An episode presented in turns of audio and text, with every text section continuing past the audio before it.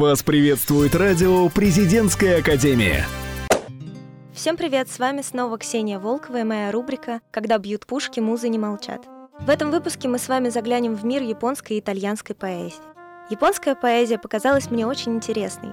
Она сильно отличается от всех остальных. Наверное, причиной этому служит разное мировоззрение и отношение к жизни, смерти и родине. Хочу познакомить вас со стихотворением лейтенанта Сунсаку Цудзи, которое называется «Письмо домой».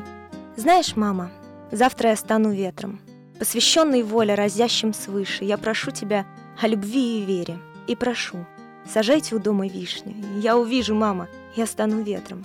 Я не стою, мама, твоей слезинки, я вернусь. Мы вечно идем по кругу. И я буду видеть твои морщинки, и на плечи лягут родные руки в самом высшем славой слепящем миге. Не грусти, я жизнью своей доволен, и смотри на небо, мою обитель. Я проснулся, мама. Мне было больно, что во сне последнем тебя не видел. Ты прости, тебя забывал невольно. Завтра утром встречу тебя за дверью, седины коснусь, унесу усталость. Десять раз бы умер с улыбкой, верь мне, чтобы видеть гордость твою и радость. Я увижу, мама. Я стану ветром. Лейтенант являлся пилотом камикадзе.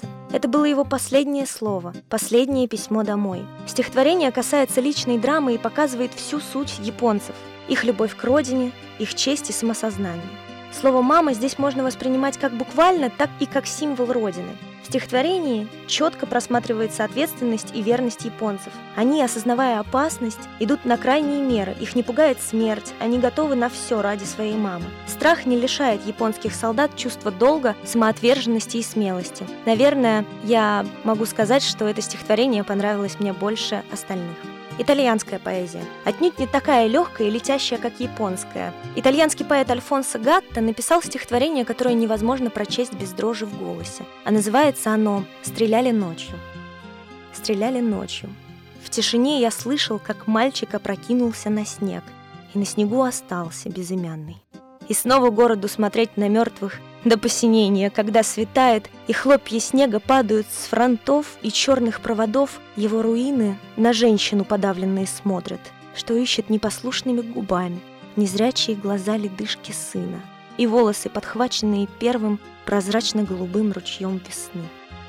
Это очень тяжелое стихотворение, которое страшно вообразить, являлось для людей повседневной картиной. Стихотворение имеет особый ритм, грузный, почти неподъемный. Это объяснимо. Стоит лишь посмотреть, о чем пишет автор. Это боль, страдание, почти невыносимое. Писать об этом легким слогом было бы очень странно, согласитесь?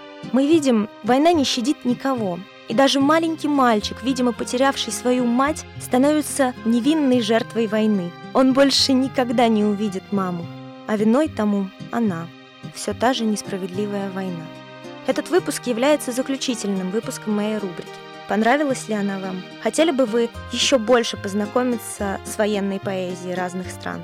Напоследок хотелось бы сказать, делая эту работу, я перенеслась в жуткое время и плакала каждый раз, читая то или иное стихотворение.